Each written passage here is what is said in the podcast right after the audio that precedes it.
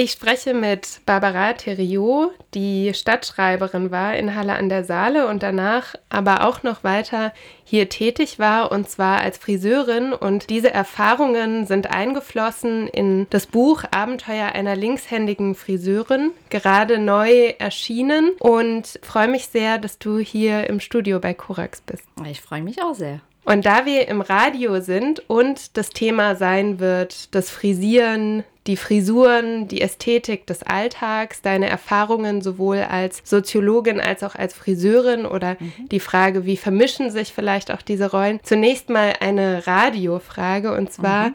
wie würdest du denn sagen, klingt der Friseursalon?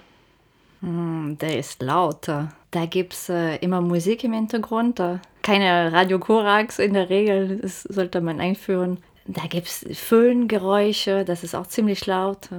Und man muss laut reden wegen Föhn und andere Geräusche. Es gibt die Tür, die in und rauf geht, ding, ding, ding. Manchmal die Straßenbahn, die vorbeifährt, wenn man äh, in der Altstadt ist. Es gibt ähm, die Maschine im Barbiershop, die ähm, Haarschneidemaschine, die ein zoomt. Gestern war ich in Berlin, habe ich Haare geschnitten bei auch im Barbiershop und äh, mein Kunde war ein Bienenforscher und er hat gesagt, oh, das hört sich an wie Bienen, diese von der Haarschneidemaschine und dann auch noch bei traditionellen Frauenfriseuren diese charakteristische Geräusch von, von, von Schere.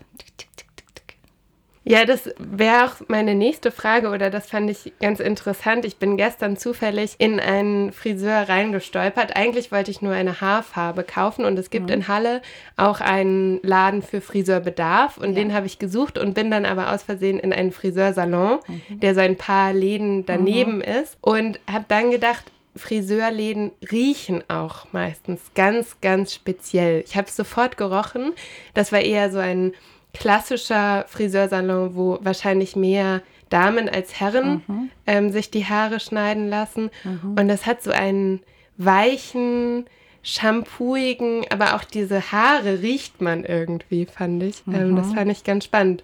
Würdest du sagen, es gibt auch unterschiedliche Geruchskulissen ja, ja. oder auch Geräuschkulissen? In den Läden, wo sie, wo alte Damen frisiert werden und Dauerwelle bekommen, da stinkt ein bisschen so nach diesem, diesem Metal für, für die Dauerwelle. Sonst, du hast recht, so Shampoo-mäßig, etwas Süßliches. Und bei Barbiershops gibt es diese, ein bisschen das wie Parfüm von Männern an meiner Kindheit, so diese, diese Old Spice äh, Geruch. Und manchmal, wenn ich im Zug sitze und äh, da kommt ein Mann rein ich denke, oh, der war gerade beim Barbiershop, das riecht danach. Das ist, finde ich schön. Mhm. Ja, vielleicht ähm, sprechen wir nochmal darüber, wie bist du überhaupt an diese Orte gekommen? Also es klang schon durch. Wir sprechen das, was du in dem Buch auch verarbeitest, nicht nur über einen Friseurladen, einen Friseursalon in Halle, sondern über mehrere. Was waren das denn für Orte und wie war dein Weg dorthin? Ich wollte über die Stadt Halle schreiben und äh, die Idee war, in verschiedenen Salons als Ausgangsort, für, um die Stadt kennenzulernen. Und das hat sich als äh, interessant erwiesen, ob die Salons an sich bin ich. Ich habe versucht, eine gewisse Vielfalt von Salons, Barbiershops, Viertel, Kundschaft zu finden. Und äh, bin ich durch einen Kontakt aus, aus Erfurt auf ein, ein Salon ähm, am Rande der Stadt und dann durch diese Chefin, die Nachbarin, habe ich dann andere Salon in der Südstadt gefunden und dann bin ich in Barbiershops einfach reinmarschiert und habe gefragt, ob ich dort arbeiten kann. Die waren nett genug, mich aufzunehmen. Ich war auch bei der Stadtmission, da habe ich einfach angerufen und die haben das auch dankbar angenommen. Ja, so man kann einfach so reingehen, aber ich hatte so ein paar Kriterien, wo ich sein möchte. Das ist wahrscheinlich nicht so leicht zu beantworten, aber wenn du sagst, du wolltest die Stadt Halle kennenlernen, was würdest du denn sagen, sind so Aspekte dieser Stadt, die du kennengelernt hast? Da gibt es die Themen, da gibt es äh, bestimmte Ästhetik, die sich unterscheiden von Friseursalon zum Friseursalon. Da gibt es so eine ganze Stimmung. Auch so die Rollen, die verschiedene Barbiershops und, und äh, Salons spielen, sind andere.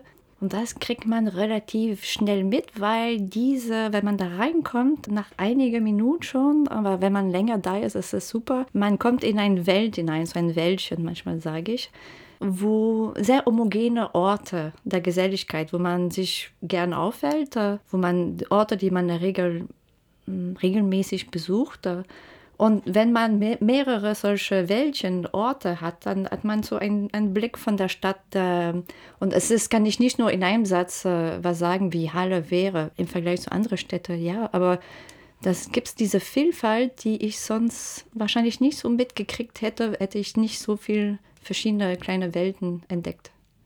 Über diese Untersuchungsposition, Rolle ähm, ist es sicher auch ganz spannend zu sprechen. Du bist eigentlich Soziologin, hast viel deiner Ausbildung, deines Studiums, deiner akademischen Erfahrungen auch in Deutschland gemacht, bist aber eigentlich aus Kanada. Und ja, diese Frage, wie man quasi Gesellschaft beschreibt oder beobachtet ähm, und danach beschreibt, ist natürlich eine zentrale für die Soziologie. Und was einem natürlich gleich einfällt, ist, wenn ähm, du als Soziologin dann eine Friseursausbildung machst und in Salons gehst und selbst ähm, Haare frisierst, dass das ähm, ja sowas wie eine teilnehmende Beobachtung ist, aber vielleicht darüber schon hinausgeht, ähm, eine Haare schneidende Beobachtung oder so. Wie würdest du da deine Rolle beschreiben?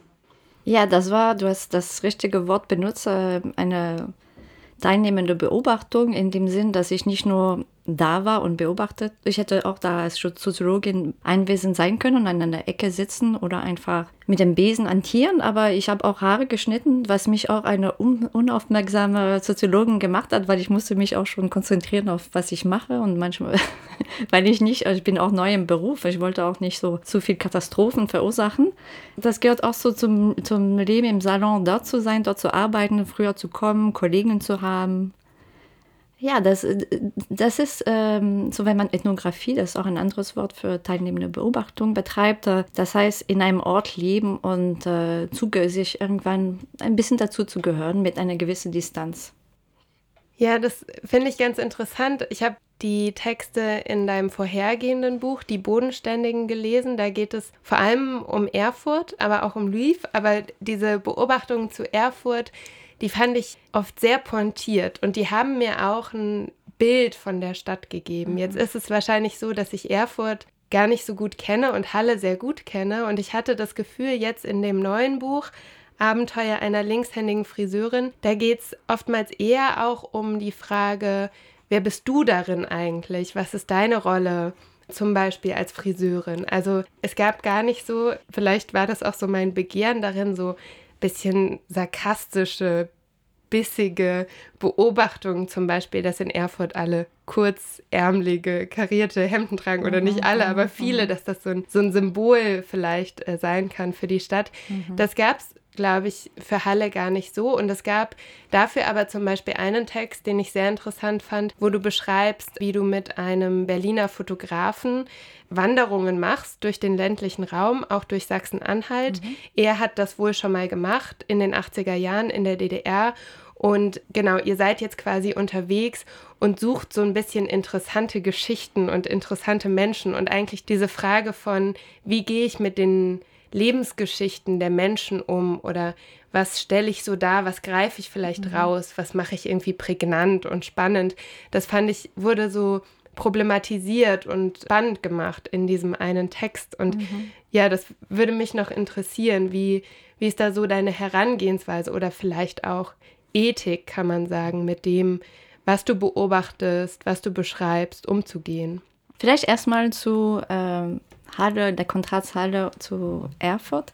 Erfurt ist viel einheitlicher, homogen als Halle. Und das ist irgendwie, ähm, Halle ist, äh, und das Buch, äh, wenn jemand das sieht, äh, du kannst das sehen, das ist, das hat was, das Cover hat was Expressionistisches und Kantiges, weil das ist was, ähm, was auffällt an, an Halle, wenn man von aus Kanada oder aus Erfurt kommt, finde ich. Und wie man da, da rangeht, also ethische Fragen, klar, man sagt, man muss mit dem Vertrauen von Menschen umgehen können, die uns aufnehmen, die, die nett genug sind, dass wir sie beobachten. Also es gibt so Grenzen. Es gibt so äh, Ethnologen, die sagen, man ist immer freundlich zu sein Gegenstände zu sein, die Menschen, die man untersucht. In dem Fall bin ich nicht immer so super nett, weil es gibt auch so Grenzen und es gibt so, aber ich versuche das so mit, trotzdem mit Empathie zu machen, auch wenn ich selber als Mensch gestört bin. Aber das ist so immer zwei Personen. Es gibt so du als Person, als Frau und als Soziologin bist du, äh, hast du eine andere Rolle. vielleicht formuliere ich nochmal so ein bisschen mhm. meine Frage um.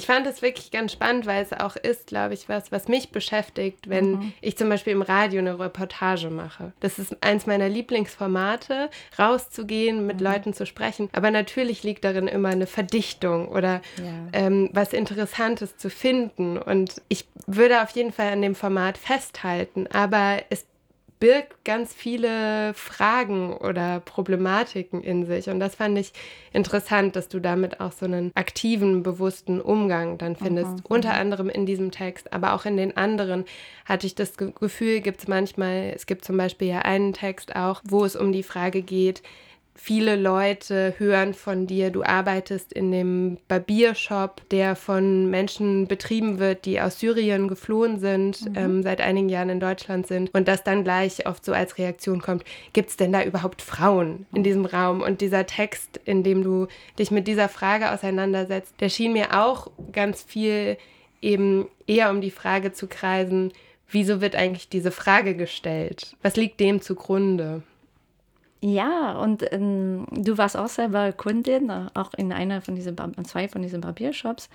Und für mich, das war auch wichtig, nicht nur im Buch das so darzustellen, wie das so dort ist, äh, wie ich da zumindest durch meine Person, dass man so hineingehen kann, aber auch als Kundin hast du auch mitgekriegt. Und das ist auch schon für die Kunden ein kleines Abenteuer gewesen, da zu sein, oder? Auf jeden Fall, ja. Und das ist nett und das war ein Ort der Begegnung und dadurch ist schon was passiert. Das war wie ein Sozialexperiment für die Kunden, für mich, weil die Kunden waren mitbeobachtet. Die haben gesagt, schau mal, was ist da, was machen sie da? Oh wow, die sind so laut. Und das war interessant, auch so, so, so mitzuforschen, sozusagen. Und ein, so ein Experiment zu machen, auch für die Barbier, die eine andere Kundschaft dadurch bekommen haben und auch zum Teil ein bisschen irritiert waren. Und das hat auch zu Gesprächen geführt.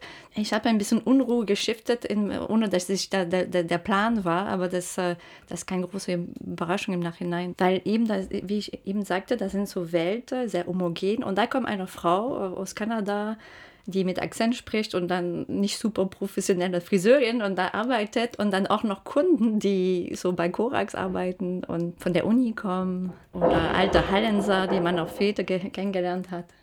Ja, das ähm, ist vielleicht eine kleine Frage am Rande. Du schreibst ja auch darüber, dass du mehreren Leuten von Korax die Haare geschnitten hast. Mhm. Und das äh, würde mich nochmal interessieren. Gibt es da, kann man da größere Linien ziehen? Was sind die Trends bei Korax? Bei Korax würde ich sagen, es ist ändert meine, das ist so viele Leute, die sich lange Zeit selber die Haare geschnitten haben oder untereinander und äh, offen sind für was anderes, ne, würde ich sagen. Und sehr offen war, mich in den, in den Barbiershop zu kommen und sehr guter Beobachter waren. Okay, mhm. du bist sehr freundlich auf jeden Fall in deinem, in deinem Urteil. Und vielleicht da ja auch anknüpfend, finde ich, ist sowas, was ich mir vorstellen könnte, Leute, die sich selbst die Haare schneiden, die auch vielleicht ein bisschen so bewusst leben, ich lege da eigentlich nicht so Wert drauf, Ach, ich frisiere mich nicht. Das stimmt überhaupt nicht. Genau. Das ist auch so ein Stil. genau, ja. dieser Stil des, mhm. des ähm, mhm. bisschen Stillosen oder stillos passt vielleicht gar nicht so, sondern so ein bisschen ungepflegt gehört irgendwie zum guten Ton dann vielleicht. Man muss sich selber anschauen und man merkt oft, dass man jetzt nicht die einzige Person, die so ungepflegt in Anführungszeichen rumläuft und man merkt schon, dass es so ein Trend ist. Ne? Mhm. Und es ist international auch, wo ich wohne in Montreal, gibt es auch lauter Radio Korax Moderatoren auf der Straße. Mhm. Mhm. Die sind nicht alleine. Ja, ja. Genau, also auch ja. Schon Besonderes, aber nicht alleine. In dem Wunsch nach Individualität mhm. ähm, wieder sehr gleichförmig vielleicht auszusehen. Aber dem übergeordnet, und das finde ich so interessant, so hast du es mir gegenüber beschrieben, kommt die Ausbildung, du hast ja wirklich dich professionell ausbilden lassen zur Friseurin, aus einem Interesse für Alltagsästhetik. Also ich habe es so verstanden für ähm, die Frage, wie gestalten wir unsere eigenen Körper, unsere eigenen Lebenswelten. Und da gibt es zum Beispiel die Frisur als, glaube ich, großen Austragungsort oder so unsere mhm. Kopfhaare, aber auch oft sowas fällt mir auf wie ein Balkon oder ein Fenster. Und das finde ich selbst sehr interessant, dass, glaube ich, unter sehr unterschiedlichen Bedingungen, in denen Menschen leben, teils auch sehr widrigen, ähm, das trotzdem noch eine Frage ist Also wie gestalte ich meinen Körper, wie gestalte mhm. ich meine Umwelt, welche Möglichkeiten habe ich da und dann manchmal aber auch irgendwie mhm. innerhalb sehr begrenzter Möglichkeiten passiert Ab, da noch was. Ja, aber oft denkt man nicht darüber nachher. Das ist, man macht das einfach und wenn man ins Gespräch kommt mit einer Pseudo-Friseurin wie ich, dann es wird einem bewusst, was man macht. Oder wenn man Texte liest, oder wenn man viel Zeit im in einem Friseursalon verbringt, es fällt einen auf. Aber sonst das sind so Sachen, die eher, äh, die sehr, so normal sind, dass wir gar nicht so richtig hingucken. Und das fand ich auch interessant, darüber nachzudenken und genau zu beobachten. Und wie lohnt dann so dieser genaue Blick auf etwas, was vielleicht nicht sonst so bewusst passiert? Aber es ist natürlich nervig, weil danach äh, hat man das drauf und man, man sieht es überall und man wird ein bisschen gestört im Alltag und man denkt, ah, ich mache das auch. Ah, stimmt. Hm, ich gebe bei dir ein Beispiel, aber es hat nicht mit Ästhetik zu tun. Ich hatte einen Text geschrieben, das ging um Älterwerden ne? und das war ein Beispiel eines Salons in, in, in Halle. Und da, dort haben die Frauen immer gesagt so, ach, mir ist warm, mir ist warm. und ich gab so eine klassische Antwort dazu war, willkommen in den Club. Und dann, äh, als ich dann im Salon gearbeitet habe, später, ein Jahr später, bin ich nochmal dort gewesen und die Frauen hatte auch, das ist auch schon an meiner Arbeit, dass, dass, weil die Texte auch in, in Lokalzeitungen zum Teil erschienen sind, die Leute nehmen Bezug darauf. Und ich war da und ich habe oft gemerkt, ja, mir ist, ach, wie Barbara schon geschrieben hat. Und dann, die, die haben aufgehört und dann gelacht oder angefangen darüber zu reden mit den Kundinnen, dass, dass äh, die, die haben das Thema älter werden, also so kleine Zeichen im Alltag, wie die Leute über, die reden immer im Salon über Urlaub oder Wochenende. Aber auch, es ging auch viel um älter werden, ohne dass es so richtig ausgesprochen wird. Und durch diese kleine Bemerkung haben die Friseurinnen angefangen, auch so das mehr einzusprechen als Thema. Ja, du sprichst es gerade an, du hast diese Texte auch veröffentlicht in der Mitteldeutschen Zeitung, also in Einige, der lokalen ja. Zeitung mhm. hier. Und überhaupt sind sie sehr kurz. Ähm, mhm. Vielleicht kannst du noch mal erklären, was hat es mit diesem Textformat auf sich und wieso nutzt du auch ja mhm. explizit das? Ja, Soziologie ist, es gibt ein ganz klares Wort, ist langweilig. Ja. Ähm, ganz oft, nicht, nicht die ganze Soziologie, weil in der Regel ist es, die Texte sind auch, äh, wenn man als, Studier, als Studierende ist man konfrontiert mit schweren, langweiligen Texten. Ich sage das und dabei bin ich so überzeugt von dem Fach und was man Schönes machen kann. Und dann meine ich habe mir zum Ziel gegeben, ich weiß nicht, ob es mir gelungen ist, äh, diese Soziologie zugänglicher zu machen, netter, reflexiver, so normal. Und äh, ein Format, wie was ich schreibe, ich nenne das soziologische Feuilleton, das ist so eine Anspielung an einem Genre aus den 20er Jahren des, des 20. Jahrhunderts. Kurze Texte, die oft eine Pointe haben, so eine Lektion, die anfangen mit einem Detail, so eine Beobachtung. Und an dieser Beobachtung dein, dein soziologisches Wissen wird dann in Anspruch genommen, aber es, es, wird nicht so dargestellt, so mit der ganzen Methode. Man muss mir einfach vertrauen, dass ich weiß ungefähr, wovon ich spreche und ich habe das studiert und ich habe so Texte im Hintergrund, aber ich präsentiere das auf eine schönere, lockere Art, ohne das Ganze zu explizieren, welche Theorien, welche Autoren, welche Methoden da eine Frage spielen, weil es interessiert die meisten Menschen sowieso nicht so. Also für professionelle Soziologen ist es super wichtig und eine Ausbildung ist auch wichtig. Aber es ist die Frage, wie, was macht man mit unserem Beruf als Soziologen, mit unserer, was wir schreiben. Und für mich ist wichtig, dass, dass wir für ein breiteres Publikum schreiben.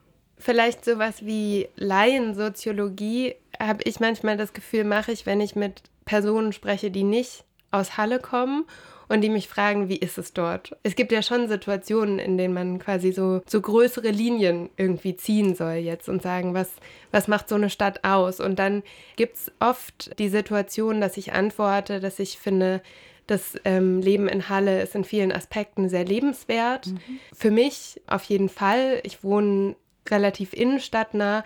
Gleichzeitig ist, eine, ist es eine Stadt, ähm, die durch starke Armut geprägt ist, mhm. würde ich sagen, was sehr sichtbar ist, was ich mhm. oft auch hervorhebe deshalb, weil ich glaube, dass es an anderen Orten, an denen es auch Armut gibt, es stärker verschleiert ist, mhm. irgendwie stärker noch an den Rand gedrängt ist. Es ist auch eine migrantische und postmigrantische ja, ja, Stadt und mhm. es ist auch eine Stadt mit einem oftmals sehr heftigen Rassismus, von dem ich nicht betroffen bin, aber der trotzdem auch die Atmosphäre oft mhm. prägt, würde ich mhm. sagen, in dieser Stadt. Ja, und das habe ich mich so ein bisschen gefragt, wie hat sich das vielleicht auch, diese Aspekte äh, des Lebens in Halle gezeigt in deinen Beobachtungen oder welche Rolle spielen diese ja krassen Ungleichheiten, die unsere Gesellschaft ja auch ausmachen in deiner Forschung, Beobachtung, aber auch einfach Teilhabe am Leben mhm. hier in mhm. der Stadt. Mhm. Ich glaube, die Texte sind sehr unterschiedlich, die sind kurz, die erzählen äh, unterschiedliche Geschichten und die sind basiert auf Ereignisse, die in verschiedenen Salons stattgefunden haben und dann sieht man, wie der Alltag ist im, im Barbiershop, so, wo Leute, die nicht viel Geld ausgeben wollen, aber Rassist dahin gehen. Und äh, das passiert. Äh, oder man sagt endlich mal eine Deutsche, wenn man zu mir spricht und, und dann nicht spricht, also anschaut. Und dann denke ich, ah, nee, nee. Da, das war für mich ein, sehr lehrreich, weil wenn man äh, als weiße Frau unterwegs ist und forscht und es ist nicht das Gleiche, wenn man mit, mit Menschen, mit Migra ich bin auch mit Migrationshintergrund, aber ich bin länger, ich bin lange hier und das ist, ich ich bin weiß, das macht einen großen Unterschied. Und dann passiert was, was früher nicht passiert war. Und das äh, nimmt man das noch mehr wahr, als man das geahnt hat. Und das war für mich als Person wichtig. Ja. Und inzwischen, wenn ich dann zum Beispiel an der Ostsee bin oder an manchen Orten, wo ich denke, da gibt es nur weiße Menschen. Ne? So, das wäre mir früher, früher glaube ich, vielleicht, das muss ich zugeben, nicht, nicht, das wäre mir nicht aufgefallen. Und es gibt so Orte in der Stadt, wo es ein bisschen gemischt ist, aber auf der Ebene der, der, der Salons und Barbiershops, das ist ziemlich getrennte. Und aber dabei, es gibt so ein paar Experimente im Buch, wo Friseurinnen zum Beispiel in einen Barbiershop gehen und machen so eine Mini-Ausbildung. Das war super. So, da gab es so Momente, wo man sich so austauschen konnte und das war sehr Besonderes zum Abschluss unseres Gesprächs ähm, die Frage, du hast es auch schon angedeutet, du hast auch mir mehrfach die Haare geschnitten, also auch der aktuelle mhm. Haarschnitt, mhm. den ich jetzt trage, den man im Radio nicht sieht, ähm, ist dein Werk, auch wenn es schon wieder ein paar Wochen her ist. Und wenn man so kürzere Haare hat, dann ist es ja auch oft gar nicht so leicht. Dann muss man, finde ich, alle paar Wochen oder lohnt es sich, alle paar Wochen dann nochmal ähm, nachschneiden zu lassen. Aber an dich die Frage, du ähm, hattest jetzt nach dem Stadtschreiberinnenstipendium in Halle noch mal eine Zeit, wo du wiedergekommen mhm. bist, hier Haare geschnitten hast. Jetzt hattest mhm. du einen akademischen Aufenthalt an einer Institution in Berlin. Mhm. Wie geht es denn weiter für dich in dieser Rolle Soziologin, Friseurin, beides? Wo siehst du da deine Zukunft? Was ja, hat das Haare schneiden für eine Rolle? Ich habe die Zeit in Halle so genossen und auch das Friseurdasein auch. Das ist wirklich ein schöner Beruf. Mit vielen Menschen Kontakt, wo man viel Schönes tut. Und ich war so traurig, obwohl ich dann sehr privilegiert in Berlin bin, in so einem schönen Institut, aber ich war sehr, sehr traurig, so unter Akademiker zu sein. Und jetzt habe ich angefangen, seit äh, eigentlich seit Januar, Anfang Januar, schneide ich Haare in Berlin wieder, einen Tag die Woche. Und das ist super. Dann, das heißt, ich mache weiter.